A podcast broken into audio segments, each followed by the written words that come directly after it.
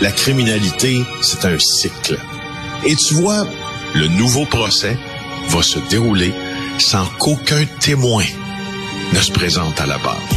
L'histoire des criminels racontée par l'unique journaliste d'enquête, Félix Séguin.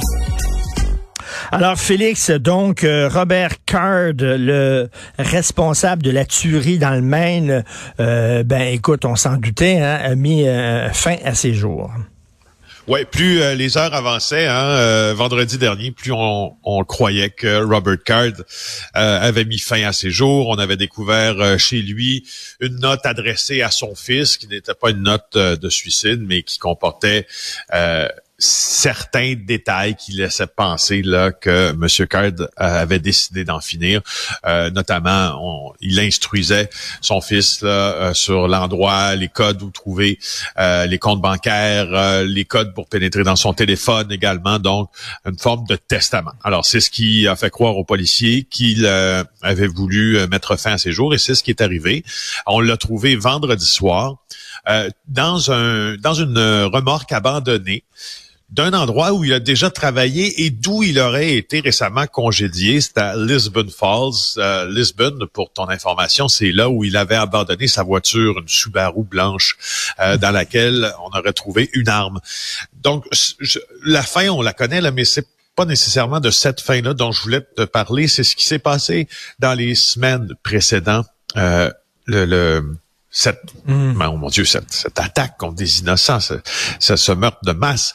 Euh, il y a des détails assez troublants qui ont été révélés aujourd'hui par euh, CNN, au fin. Enfin, c'est la, la garde nationale du Maine. On sait qu'il était réserviste hein, à Seco, situé non loin de Lewiston au Maine. Et euh, la garde du comté de Sagadahoc euh, semble qu'elle ait contacté le 16 septembre, moins de six semaines avant le, cette tuerie euh, fatale, euh, les autorités pour leur dire qu'ils croyaient que Card était en mesure de commettre un meurtre de masse, un mass shooting, ben, j'emploie les mots du texte. Oui, et, il se base, il se basait sur quoi ses collègues de la garde nationale pour euh, affirmer ceci L'un d'eux lui a euh, lui aurait rendu visite. Il habitait, euh, comme on sait, Baudouin dans une euh, dans une roulotte à Baudouin, tout près d'une demi-heure environ là, de Lewiston. Et lorsqu'il répondait à la porte, il répondait toujours avec un pistolet. Et puis il avait verbalisé, il semble, son intention de passer à l'acte.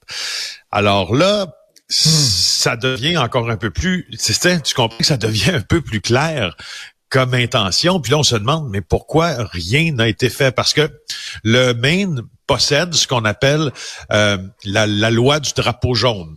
Même si l'ensemble des lois sur le contrôle des armes à feu sont très peu restrictives comparées à d'autres États euh, de la Nouvelle-Angleterre.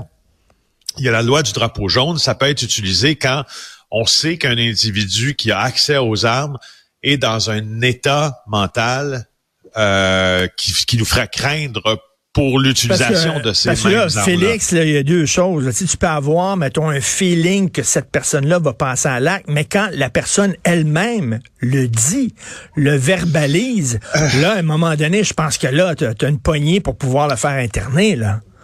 Ben oui, c'est ça. Et là, en plus, regarde comment ça se bâtit un peu maintenant, ce, dossier-là.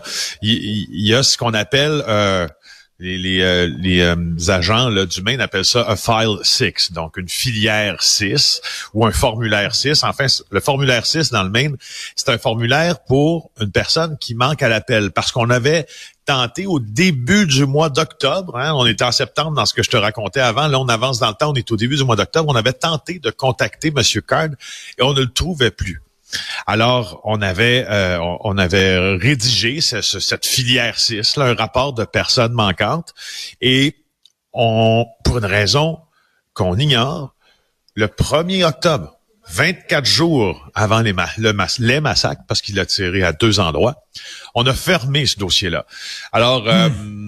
Honnêtement, CNN a fait un bon travail dans ça. Euh, ils ont posé des questions au, euh, à Mike Sawchuk. C'est lui qu'on a vu dans les points de presse depuis le début de cette, crise-là, disons. Et, il est très, très, très habile avec les mots. C'est un bon communicateur, mais là, il a dit, et je cite, I won't answer. Je ne ah, répondrai pas. Ouais.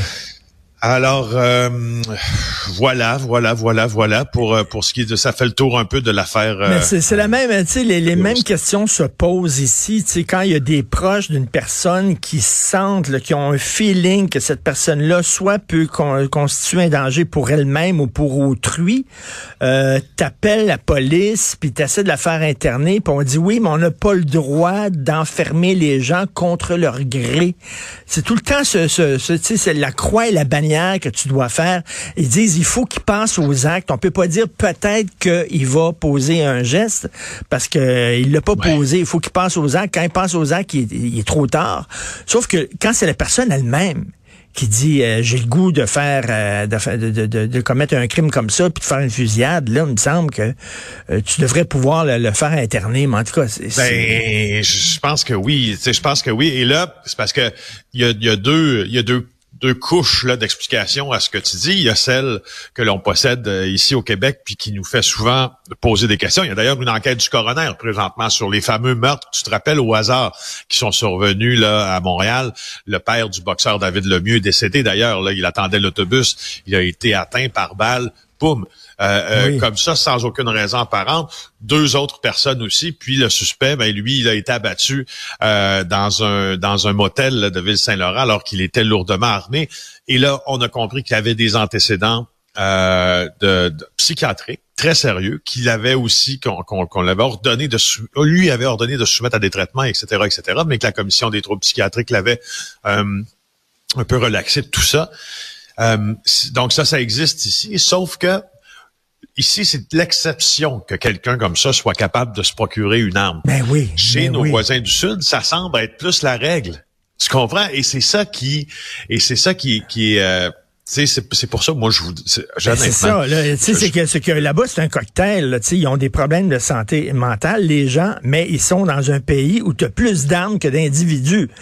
Fait que là, là, ça devient, ça devient sacrément dangereux. Puis d'ailleurs, son arme, il se l'était procuré légalement. Ah, tout à fait. Ben oui, tout à fait, tout à fait. Et il en avait acheté d'autres après qu'il ait été cet été. Euh, gardé deux semaines en institut euh, psychiatrique et, euh, et, c'est ça là. donc c'est c'est dans le temps là cette séquence là est complètement hallucinante euh, et aussi puisque l'on parle de ça ce que je trouve assez intéressant dans ça c'est que comment ça s'est développé cette nouvelle-là? Il nous reste peu de temps, mais au début, là, les médias ont dépeint la famille de M. Card comme près des milices de droite et et, euh, et finalement, l'ont un peu mis dans le même paquet que M. Card. Mais là, il s'avère que même selon la police, la famille de M. Card a, ont aidé les autorités depuis le début de cette affaire-là. Ce sont eux-mêmes qui ont appelé la police en septembre pour dire il va pas bien et ils ont été d'un support incroyable à l'enquête pendant tout ce temps-là, comme quoi quand ça arrive parfois hmm. un petit pas de recul, ça fait pas de tort. Ah non, vraiment, quelle histoire. Merci beaucoup, Félix Séguin. On se reparle demain. Félix Séguin du bureau d'enquête. Bonne journée. Salut. Merci, au revoir.